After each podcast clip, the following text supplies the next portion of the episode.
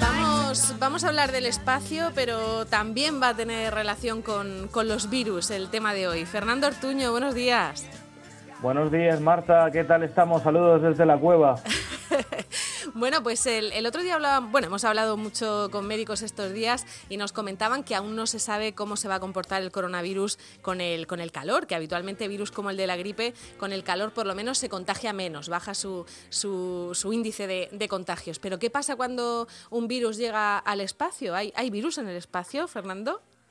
Pues sí, sí, sí. De, de, hecho, hay bastantes virus porque, bueno, la estación espacial, por ejemplo, y las naves espaciales suelen ser sitios cerrados donde es fácil que los virus entren y que les cueste muchísimo salir.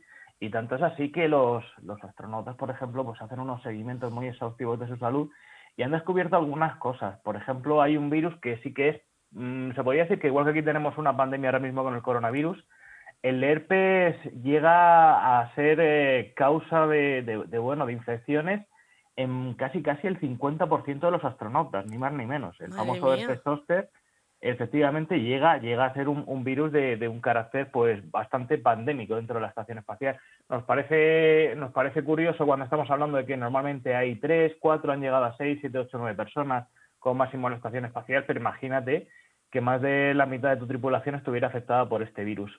Los, problemas por los cuales se suele producir este virus en realidad no llegan a ser muy distintos de los de la Tierra. Por un lado, sí está la microgravedad, que es probable que afecte el sistema inmunitario de alguna, de alguna manera, pero son sobre todo los problemas relacionados con la exposición a determinados tipos de radiaciones, eh, los cambios habituales de rutinas y demás. Y también, por otro lado, lo, lo, que vendría, vendría a ser el, estrés eh, sería una de las causas eh, por las cuales los virus se extienden, es decir, un debilitamiento del sistema inmunitario basado, basado en eso, basado en, en la situación en la cual te encuentras, esa ansiedad que suelen tener los astronautas dentro, dentro de la estación espacial, donde tienen muchísimas tareas que hacer y demás. O sea, que la estación espacial es un espacio cerrado donde cualquier virus que lleves eh, se va a quedar ahí, no, no hay posibilidad de que salga, y además pilla a los astronautas flojico de defensa, ¿no? Claro, exactamente. Ten en cuenta que estamos hablando de un sitio donde tenemos una humedad constante, una temperatura constante y encima de todo es un lugar con un ciclo cerrado. Es decir, el, el aire ahí no se renueva, no puedes abrir las ventanas y decir, como, como suelen decir aquí las abuelas, fuera virus, fuera virus. pues nada, ahí hacer eso con la ventana sería, sería un poquito peligroso. Me, está recordando un poco al ambiente del estudio de radio, ¿eh? pero bueno, no vamos a ponernos hipocondríacos con, con estas cosas. Y bueno, y hay, hay, o sea, cuando llega el virus allí, mm, está en condiciones óptimas para, para ellos, ¿no? Eh, pero en realidad solo puede haber los virus que lleven los propios astronautas, ¿no? Exacto, los virus que lleven los propios astronautas y aquellos que se hayan podido llevar en muestras, porque también se hacen estudios dentro, dentro de la estación espacial, pues imagínate que, que suelen hacer virus con determinados tipos de animales o bacterias y demás, y alguna vez pues, es posible que se haya podido producir algún tipo de, fuga de ellos. Eh, básicamente, allí los, los virus más habituales son el herpes y la, y la varicela, pero también pues ha dado otro tipo de virus y sobre todo pues una de las cosas más habituales y que recordamos muchísimo de, la época de los programas como el Apolo, era eh, esas cuarentenas que tenían los astronautas tremendas de un mes antes, unos días antes del lanzamiento y unos días después estar, estar expuestos totalmente a, cuarentena. Eh, en estos tiempos, hoy en día, tal y como está la situación, pues esas cuarentenas han limitado mucho porque se sabe que la, exposición, pues bueno, eh, los riesgos que puede conllevar pero si, por ejemplo, recordamos eh, cuando llegaron los astronautas de la Luna con el miedo que tenían a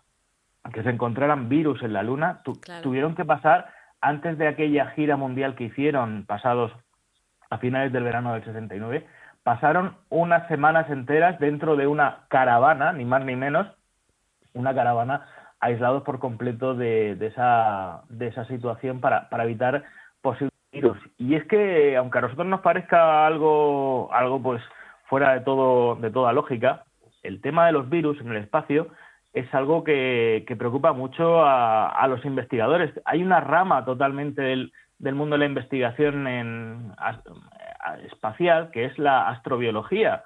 De hecho, en España tenemos uno de los, de los centros principales de investigación, que es el Centro eh, de Astrobiología de, Madrid, que es un centro asociado a la NASA, y, hay investigadores muy potentes relacionados en este, en este campo. Eh, tengamos en cuenta que ya se ha descubierto, o por lo menos existen algunos fuertes indicios, de que en Marte pudiera haber vida de tipo microbiano. Y es que si transponemos lo que nosotros conocemos sobre cómo funciona la vida en la Tierra, lo transponemos a cualquier otro planeta, nos vamos a dar cuenta que, ojo, eh, existen de 10 a 100 veces más virus que seres vivos existen en la Tierra. Ay, por Dios. Es que son muy pequeños, ocupan poco.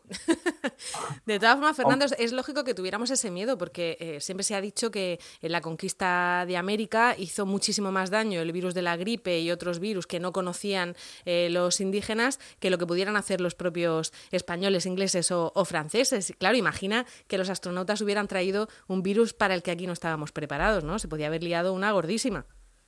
Sí, por, eso son muy importantes las medidas de protección astrobiológica. De hecho, tanto es así que la NASA tiene un protocolo para no trasladar ningún tipo de microbio de la Tierra a Marte para evitar, imagínate, que, eh, hubiera algún tipo de vida en Marte y que los microbios terrestres, los virus terrestres, entraran dentro de esa cadena. Podían ser que causaran aquello mismo que ocurrió en, en América, ocurriera y nos extinguiéramos cualquier tipo de posibilidad de vida que hubiera en Marte, cualquier otro planeta que en un futuro vayamos a visitar, porque nuestros propios virus eh, pues lo han eliminado.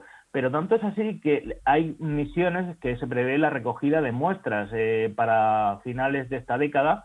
Se supone que ya tendremos muestras de Marte que hayan retornado determinadas naves que ya están en proyecto y que vuelvan a la Tierra dentro de una cápsula esa cápsula se ha extremado muchísimo cualquier medida. Imagínate que tuviéramos cualquier tipo de virus marciano, el cual nuestro sistema inmunitario no esté absolutamente preparado, igual que tampoco lo ha estado para el dichoso coronavirus, no lo ha estado, y que los efectos pudieran ser devastadores. No, no existe, no existe ningún, no existiría ningún registro, no tendríamos nada con que compararlo, y nuestro sistema inmunitario podía verse en el mejor de los casos, nos podríamos alegrar de decir, oye, a lo mejor no existe posibilidad ni compatibilidad de, esos virus, cómo funcionan con nuestras células y al final, pues que no se, no, no, no se, digamos, interactúen con nosotros y queden ahí, queden sueltos, pero sin actuar.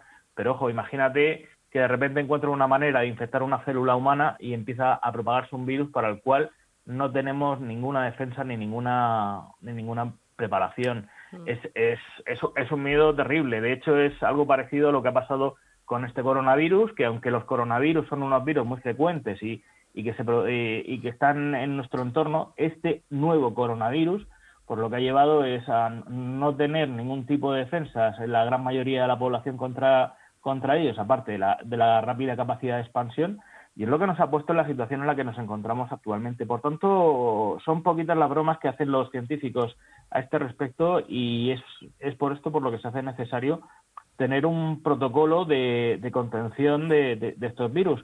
Protocolos de contención que, por cierto, al final acaban transponiéndose, como está ocurriendo en este caso, a, a, lo que está ocurriendo con la sociedad general. Sirve de eh, prácticas, ¿no? Para, para luego aplicarlos a, a, la vida normal. Eh, siempre hemos dicho que mucha de la investigación que se hace en el espacio luego nos sirve para otras cosas, claro. Claro, a nosotros, eh, si vemos imágenes de cuando se está montando una nave que va a ir a otro planeta, vamos a ver a la gente con mascarillas, con gorros, con, con máscaras de oxígeno y demás, para evitar el máximo contagio posible de cualquier tipo de, de sustancia, eh, salas limpias, salas de presión negativa.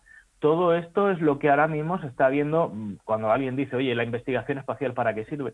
Pues se han inventado prácticas que ahora mismo son las que se están usando ni más ni menos que en nuestros hospitales para hacer que estas cosas, pues, pues bueno, pues, pues no trasciendan más allá de lo que de lo que estamos viendo. Y al final, cuando una medida de contención de un virus eh, eh, resulta inefectiva, pues al final lo que tienes que hacer es intentar que la expansión del virus sea lo más lenta posible para darte tiempo a asistir a todas, a todas las posibles víctimas o afectados de este virus. Estos son protocolos que se han, eh, se han implementado dentro de la investigación espacial y que gracias a ellos lo estamos viendo ahora mismo que se está haciendo con el coronavirus. Así que cualquier medida que se esté haciendo eh, tenemos que darle en parte gracias a esta investigación sobre astrobiología que, se va desarrollando en, los diferentes centros de investigación espacial. Bueno, pues ya sabemos un poquito más de la vida de los virus, incluso cuando viajan con los astronautas al, espacio. Y, en fin, seguiremos, desde luego, hablando de, virus y del espacio y de, todo lo que se tercie con Fernando Ortuño en esta sección de astronomía. Muchas gracias, Fernando. A vosotros, como siempre, un abrazo. Hasta luego.